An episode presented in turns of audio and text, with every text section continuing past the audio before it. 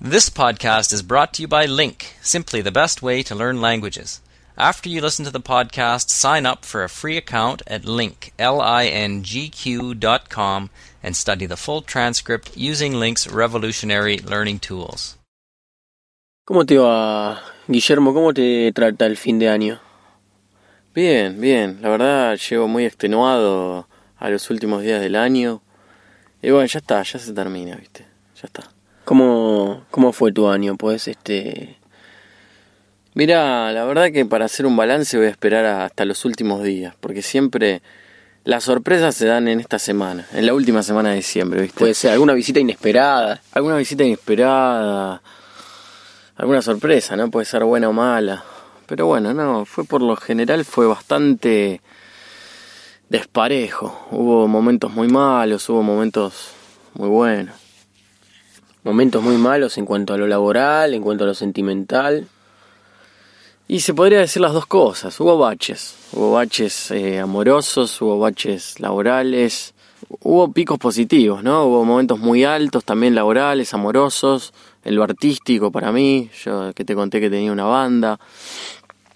Eh, digamos que fue un año bastante bastante desparejo eh, viste muy irregular no fue así constante rutinario hubo de todo se podría decir pero eso es bueno viste porque uno aprende es parte de, de la experiencia eh, así que bueno ahí lo despido no fue no no creo que haya sido un gran año ¿Tenés ganas que termine? tengo ganas de que termine. No, no, no fue un gran año, no fue el, el, el año, viste. Eh, creo que son más las cosas malas que me llevo que las buenas.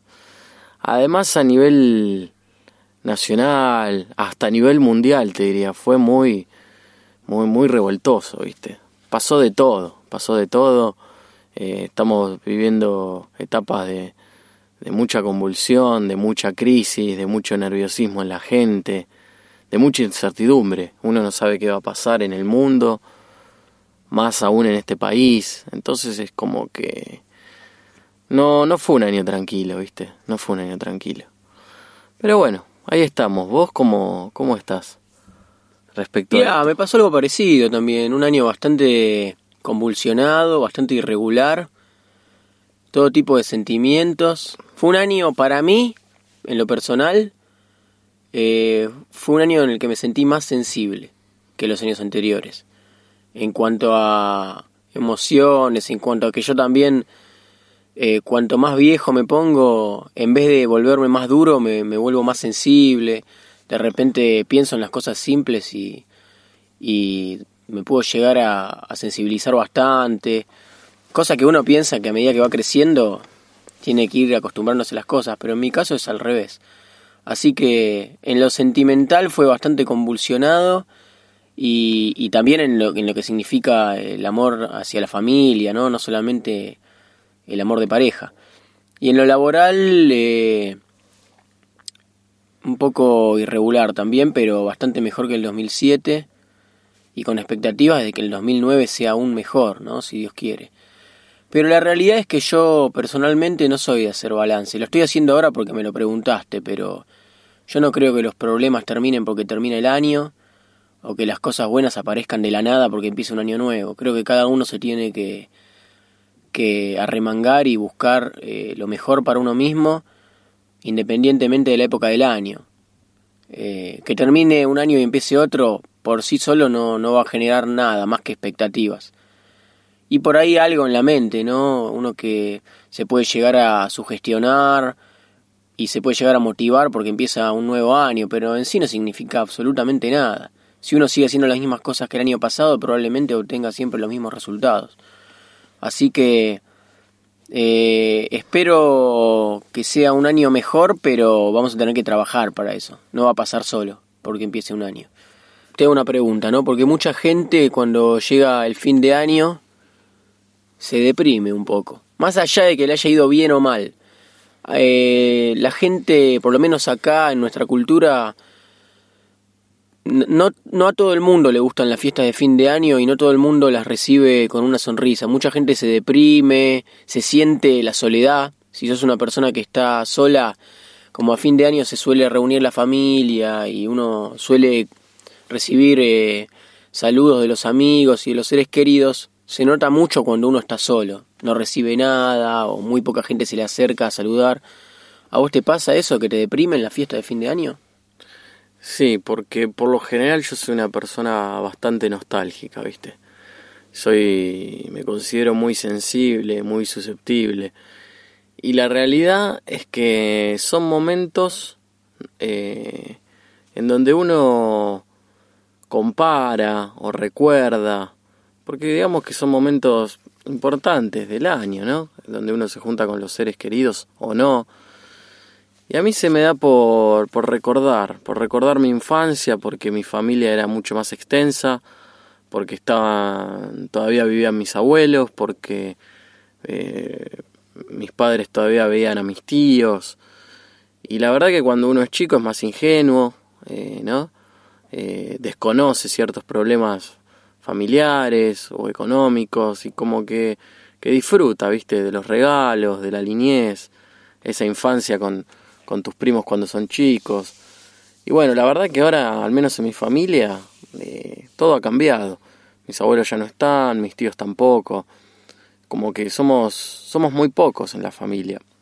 Y en estas y en esta en estos días del año tiendo a recordar todos aquellos momentos que para mí fueron eh, muy felices en, mi infancia. Y ahora no lo son tan así. Eh, entonces yo me, por lo general me deprimo un poco. No, no, no es que estoy esperando las fiestas, no me gusta. No me gusta porque tiendo a recordar, a mirar el pasado. Y creo que este año va a ser aún más difícil en lo particular porque he pasado todo este año con, con, una chica que fue mi novia y bueno, eh, hace muy pocos días se dio por terminada la relación, entonces como que la, mayoría del tiempo del 2008 lo, lo compartí con ella y ahora llega fin de año y sé que que hago de alguna manera un, balance o miro y digo, ¿qué fue el 2008? Y veo que eh, el 2008 fue haberlo conocido a ella, haber estado con ella, haber vivido momentos muy lindos, muy especiales. Y bueno, y que eso ya quedó en el pasado, ¿no? Es un recuerdo más. Entonces es otro recuerdo que al menos en este momento me está, me está pesando. Estoy ya bastante sensible y susceptible por esto y el hecho de que lleguen las fiestas en estos días creo que lo, lo acentúa un poco más, ¿no?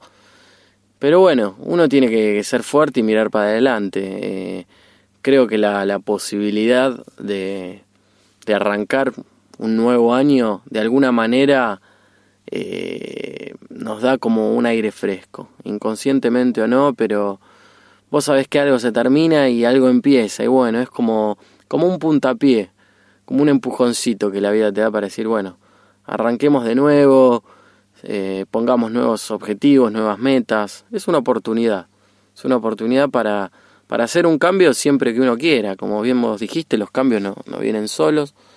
Pero bueno, es marca el paso del tiempo. Entonces, si uno es consciente de que el tiempo está pasando, eh, de alguna manera puede generarle un empujón para, para seguir cambiando y creciendo.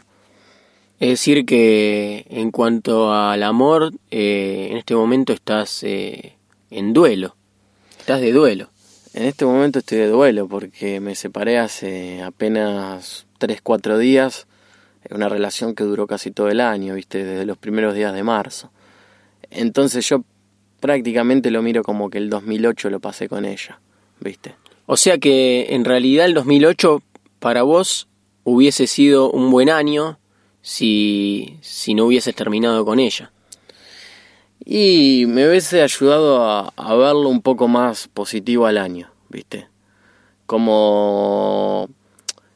Es, es, decir, uno mira qué es lo, cuáles fueron los logros del año. Y para mí eso había sido de alguna manera un logro, haber conseguido y enamorado una chica en la cual yo creía, en la cual yo quiero, ¿me entendés? Era como decir, bueno, en 2008 yo conocí al amor de mi vida o a mi futura esposa, pero todo me llevó a, a entender de que no era tan así. Entonces sí, es posible que si yo hoy estaría con ella y feliz, eh, haya visto este año como algo mucho más positivo. Pero hoy en día no lo veo tan así. Eh, en fin, es parte de la depresión y parte del duelo, ¿no? Eh, quizá en un tiempo vuelva a estar con ella y, y venga y te diga, mira Mariano, el 2008 fue un gran año porque conocí a la persona de mi vida. En fin, el tiempo dirá. Bueno, qué sé yo, en cuanto a lo afectivo, yo por ejemplo, eh, también tengo un recuerdo de cuando era chico que se juntaba toda mi familia, obviamente mis viejos, mis hermanos y mis tíos y mis primos, y hacíamos Navidad en mi casa y Año Nuevo en la casa de mis tíos. Y ya hace dos años más o menos que las familias tuvieron un, un conflicto, un problema, como pasa con la gente grande, digamos, eh, que cuando se pelea no tienen, realmente no tienen voluntad para pedir disculpas o para, o para hacer borrón y cuenta nueva, ¿no? Quedan los rencores. La gente grande es muy rencorosa. La gente crece y en vez de evolucionar, involuciona realmente, porque es cierto, es cierto. hay cosas que que uno debería aprender en la vida, aprender a pedir disculpas, aprender a y si no aprender a pedir disculpas, por lo menos con los seres queridos, aprender a decir, bueno, dejemos el problema acá y sigamos adelante como familia, ¿no? Quedan las heridas abiertas para siempre, nadie quiere pedir disculpas, quedan todos, todos quieren tener la última palabra, tener la razón, y la verdad que es una estupidez.